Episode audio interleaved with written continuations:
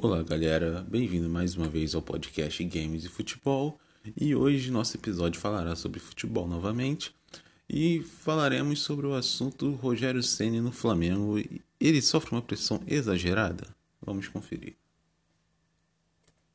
Então, galera, eu resolvi falar hoje sobre o Rogério Ceni e o trabalho que ele vem desenvolvendo no time do Flamengo. Eu, como flamenguista, vai ser difícil dar uma opinião sem ser um pouco parcial, certo? Mas eu vou fazer o máximo para dar as informações assim de forma as informações vão ser de forma correta e eu vou ter seu, no finalzinho algumas opiniões próprias, certo? Então vamos lá. O Rogério Senna assumiu o Flamengo do, no meio do Campeonato Brasileiro do ano passado em cima de uma de uma de umas quartas de final de Copa do Brasil contra o São Paulo, umas oitavas de final de Libertadores bem próxima também. E o que resultou, o time foi eliminado nas duas competições. O trabalho do Rogério Ceni vem sendo criticado desde o início. Os flamenguistas, a mídia não para de comparar qualquer técnico que chega no Flamengo, desde o Domi, o Rogério Ceni, com o time de Jorge Jesus que fez uma campanha histórica em 2019. Mas o Rogério Ceni sofre uma pressão exagerada? Então, ele já já está no Flamengo há tem um tempo, certo? Vai fazer quase um pouco mais de seis meses. Ele já tem três títulos do Campeonato Brasileiro, a Recopa, a Recopa não, perdão, a Supercopa do Brasil e o Campeonato Carioca. Porém, a cada título que o Flamengo conquistou com ele, os comentários nas redes sociais eram sempre os mesmos. Ganhou apesar do, do técnico. Ganhou apesar do Rogério Ceni. E eu, apesar de ter mais de 60% de aproveitamento em seus jogos pelo clube, eu acredito que ele não consiga, não conseguiu ainda desenvolver um trabalho que tire todo o potencial de cada jogador do Flamengo. O Flamengo tem um elenco muito forte. Se pô, quiçá o melhor elenco da América Latina. Porém, nos tirando contra o Fluminense que deu o título do Campeonato Carioca, o Flamengo não venceu seus jogos. Na última rodada contra o São Paulo no Morumbi, o clube perdeu por 2 a 1 e foi campeão por porque o Internacional fez um gol no finalzinho do jogo, mas por causa de centímetros estava impedido e o gol foi anulado. Se aquele gol tivesse sido validado, o Flamengo teria perdido o título. E ele só dependia dele. Contra o Palmeiras na final da Supercopa foi a mesma coisa.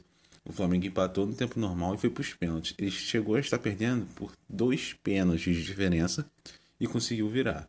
Mais uma vez o clube foi campeão sem vencer o jogo.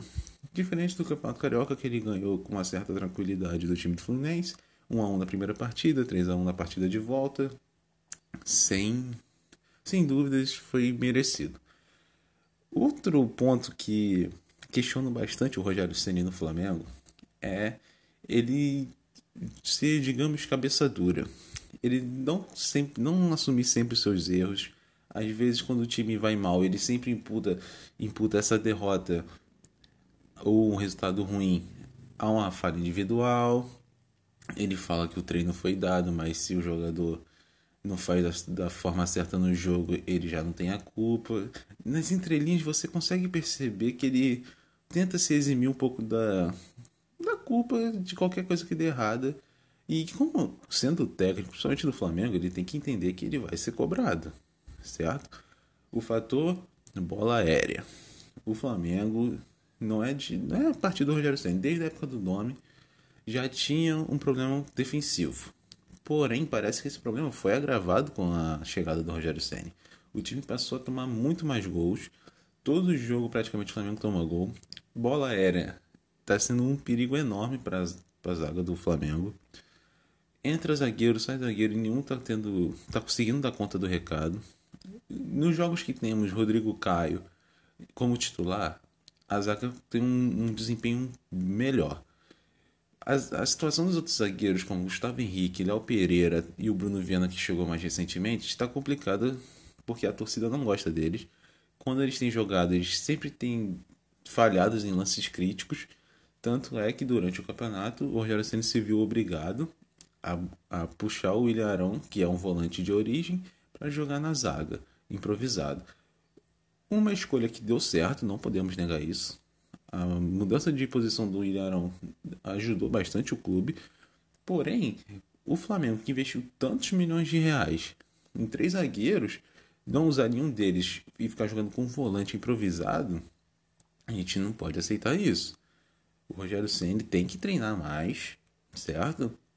Nos últimos dois jogos, o time não tomou gol, já é uma evolução, principalmente por ter jogado contra um Palmeiras, um rival direto pelos títulos de brasileiro, Copa do Brasil e Libertadores, que tem um ataque muito bom.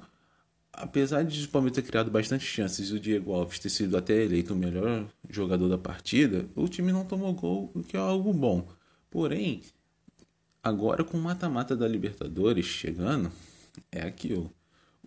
Um gol pode eliminar o time, principalmente um gol dentro de casa, que é um critério de desempate, certo? Então, com isso, eu acredito que o Rogério Ceni, se ele não obtiver os resultados positivos na próxima, nesse próximo mês, nesse próximo dois meses, melhor dizendo, porque agora em junho ele vai ter os jogos da Copa do Brasil contra o Curitiba.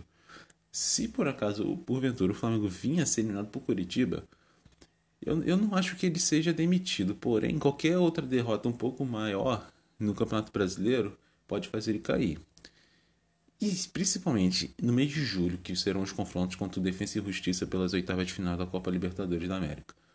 Se novamente o Flamengo foi eliminado nas oitavas de final por um time argentino de menor investimento e curiosidade, seria novamente pelo técnico BKSS, que foi o comandante do Racing, que eliminou o Flamengo na temporada passada, em pleno Maracanã, eu acho muito difícil o Rogério Ceni conseguir se manter. E com a sombra do Renato Gaúcho, que foi demitido do Grêmio, está sem clube, está no Rio de Janeiro, todos sabemos que ele tem uma identificação com o clube rubro-negro.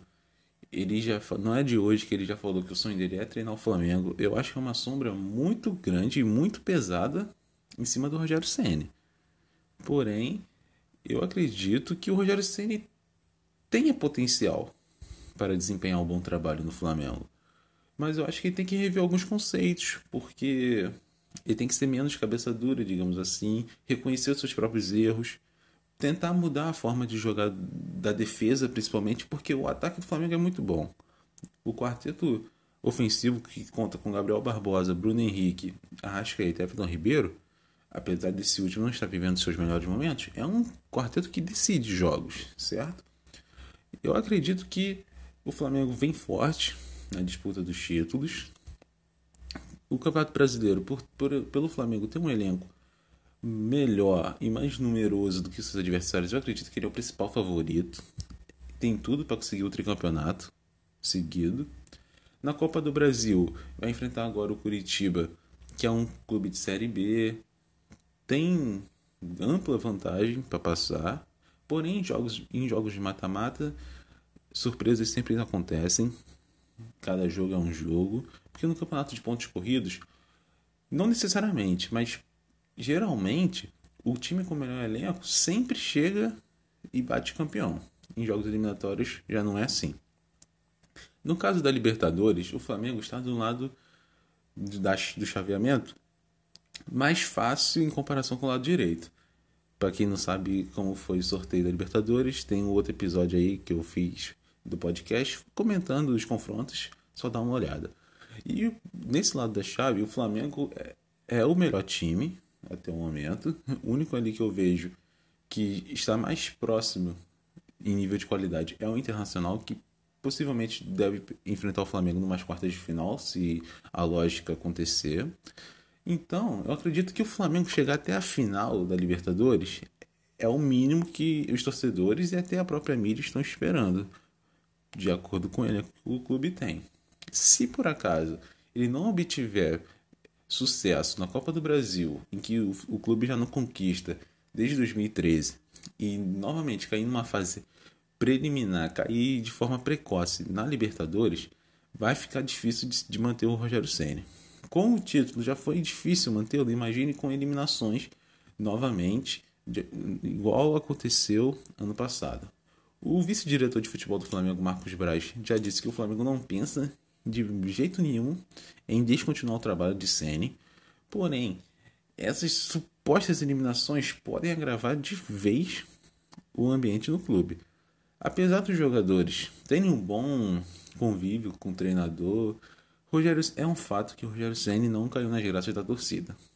Talvez pela saudade do português Jorge Jesus e por tudo que ele fez aqui em apenas seis meses, ou às vezes não tem uma simpatia torcida técnico ou vice-versa. Então, eu acredito que o Rogério Ceni deva continuar, certo? Apesar de ter o Renato Gaúcho livre no mercado, eu não sei se seria uma boa Flamengo novamente interromper um trabalho para começar outro trabalho novamente, porque se perde tempo até os jogadores se acostumarem com a nova filosofia, o treinador conhecer características de cada jogador. É um, é um processo que leva tempo. E no futebol, no futebol brasileiro, nós sabemos que tempo é uma coisa que os treinadores não têm. Então, eu acredito que a melhor opção do Flamengo seria manter o Rogério Ceni, certo? A não ser que algo extraordinário acontecesse, como as eliminações que podem ocorrer no mata-mata e uma má campanha do time no Campeonato Brasileiro, onde o, o melhor elenco prevalece, certo? A não ser que um mau trabalho técnico não deixe. Então, galera, esse foi meu podcast de o episódio de hoje falando aqui um pouco do Rogério Ceni e, e muito obrigado por ouvir. Qualquer coisa, só comentar, deixe sua opinião. Muito obrigado e até a próxima. Valeu.